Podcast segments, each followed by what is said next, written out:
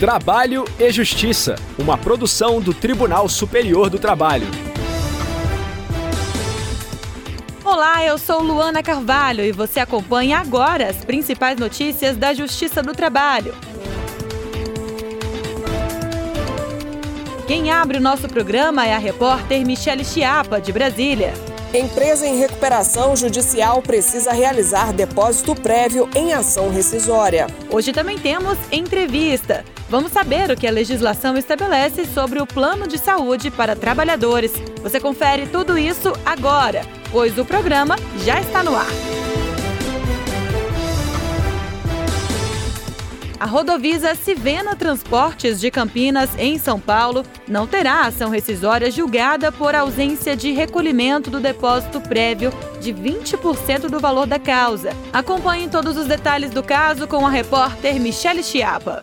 A empresa ingressou com ação rescisória no Tribunal Regional do Trabalho da Segunda Região em São Paulo para tentar anular a decisão definitiva na qual foi condenada a pagar diferenças salariais a um ex-empregado, no valor aproximado de 500 mil reais. Mas o processo foi extinto porque não houve o recolhimento do depósito prévio de 20% do valor da condenação e nem ficou comprovado que a empresa era beneficiária da justiça gratuita. De acordo com o TRT, ainda que a empregadora esteja em recuperação judicial, não se pode presumir a ausência de recursos para assumir as despesas do processo, uma vez que para obter a recuperação judicial é preciso que o devedor não seja falido e esteja exercendo as atividades no momento do pedido. Ainda segundo o Tribunal Regional do Trabalho, os documentos juntados pela Rodovisa não provaram a miserabilidade jurídica, na medida em que não foram assinados por contador ou levado a registro perante órgão competente. A discussão chegou à sessão 2 de dissídios individuais do Tribunal Superior do Trabalho. A relatora do caso, ministra Delaide Miranda Arantes, verificou que a empresa não demonstrou carência de recursos financeiros a fim de receber o benefício da justiça gratuita. A relatora esclareceu que o artigo 836 da CLT dispõe que a ação rescisória está sujeita ao depósito prévio de 20% do valor da causa, a não ser que haja prova da miserabilidade jurídica. Além disso, a súmula 463 do TST estabelece que, no caso da pessoa jurídica, não basta a mera declaração de hipossuficiência econômica. É necessário demonstrar a impossibilidade de arcar com as despesas do processo, o que não teria ocorrido. Assim, o colegiado concluiu que a empresa não terá ação rescisória julgada por ausência de recolhimento do depósito prévio de 20% do valor da causa. A decisão foi unânime. No entanto, foram apresentados embargos de declaração ainda não julgados pela SDI 2 para incluir a sociedade na definição das metas nacionais do Tribunal Superior do Trabalho de 2023 e aprimorar a prestação jurisdicional, foi aberta consulta pública no site do TST. A intenção é ouvir a sociedade e construir um documento único com os objetivos estratégicos a serem cumpridos ao longo do próximo ano. O formulário eletrônico pode ser respondido por qualquer pessoa até amanhã, 5 de agosto. Com a iniciativa, a área de governança e de gestão estratégica do TST busca instituir uma gestão participativa para contemplar a diversidade de opiniões sobre a atuação da Corte e alinhar esforços ao interesse público. Para participar, acesse tst.jus.br. Entrevista Mente sã, corpo são. Os dizeres são antigos e fundamentais, não é mesmo? Por isso, muitas empresas investem em um plano de saúde como benefício para os trabalhadores. Para falar sobre o assunto, nós recebemos o juiz auxiliar da presidência do Tribunal Regional do Trabalho da 16ª Região, no Maranhão, Saulo Fontes. Eu começo a entrevista com duas perguntas básicas. A empresa é obrigada a fazer custeio de plano de saúde? É permitido fazer descontos no salário? Bem, a empresa não está obrigada, não existe uma lei que determine que a empresa conceda plano de saúde, certo? de forma genérica.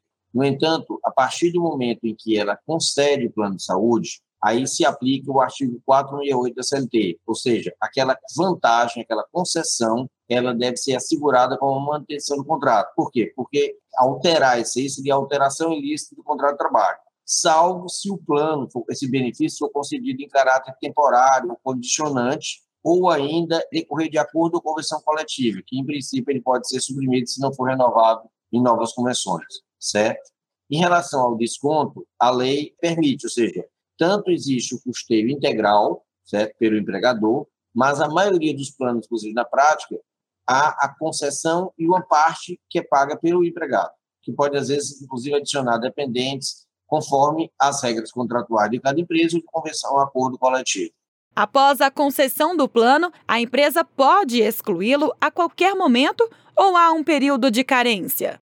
Em relação à exclusão do plano, novamente tem essa questão da não poder suprimir, né, se tiver sido aderiu ao contrato de trabalho, ao contrato de trabalho, e também não pode resultar de discriminação, ou seja, se eu tiver que cancelar um plano da empresa, eu vou cancelar genericamente, eu não posso excluir um setor ou um segmento de trabalhador, e muito menos o trabalhador especificamente. O plano de saúde empresarial pode ser suspenso durante tratamento médico e no caso do trabalhador afastado por auxílio-doença ou aposentado por invalidez, juiz Saulo?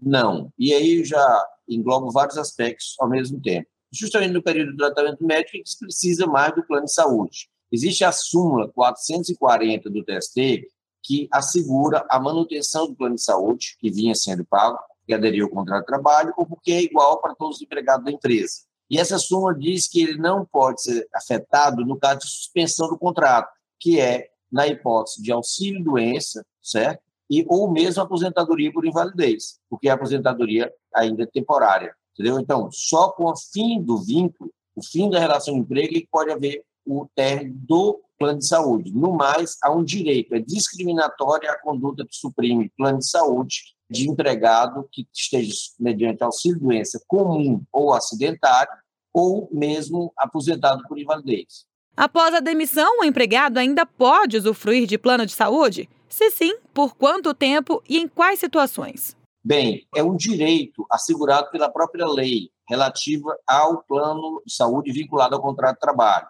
O demitido, né, ele pode permanecer no plano por um período equivalente a um terço do tempo que permaneceu na empresa. Digamos, se ele tinha três anos na empresa, ele tem direito de permanecer um ano, mas ainda assim é limitado ao prazo mínimo de seis meses, ou seja, no mínimo seis meses e no máximo dois anos.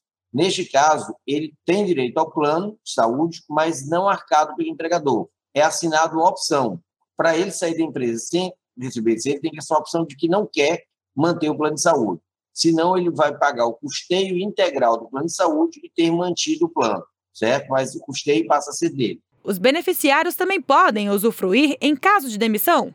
Do mesmo modo, a manutenção do plano de saúde, neste caso de demissão, ela é do mesmo modo que era anteriormente. A diferença é que o custeio é integral pelo empregado, ou seja, o empregador já não tem a obrigação de coparticipação, salvo se tiver algum instrumento ou norma do regulamento da empresa, ou convenção ou acordo coletivo que garanta um período de carência ou de cumprimento de não desligamento do plano maior ou até com custeio da empresa. E quando envolve trabalhador aposentado, o que a lei diz? O aposentado, sendo aquela aposentadoria por invalidez, como diz, não extingue na fase inicial, ela não extingue o contrato de trabalho, mas a aposentadoria definitiva, com a extinção do contrato de trabalho, se aplica essa regra do desligamento, certo?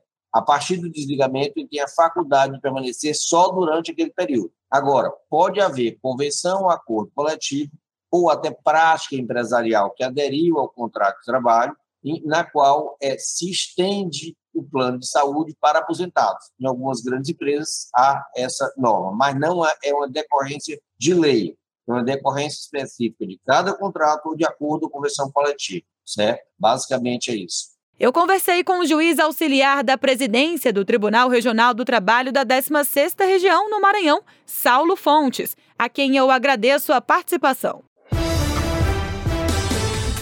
A edição de hoje acaba aqui. Muito obrigada pela audiência. Você pode fazer sugestões ao programa por meio de comentário nas redes sociais. No Facebook e Instagram, o perfil oficial é o TSTJus. O Trabalho e Justiça teve apresentação de Luana Carvalho, edição de Liamara Mendes, Produção de Milene Teixeira e Priscila Roster. Colaboração dos estagiários Daiane Chaves e Jorge Agli. Supervisão de Patrícia Rezende e trabalhos técnicos de Wesley Oliveira. O programa é uma produção da Rádio TST, sob a coordenação de Ana Carolina Brito e a supervisão geral da Secretaria de Comunicação Social do Tribunal Superior do Trabalho. Até amanhã. Tchau. Trabalho e Justiça, uma produção do Tribunal Superior do Trabalho.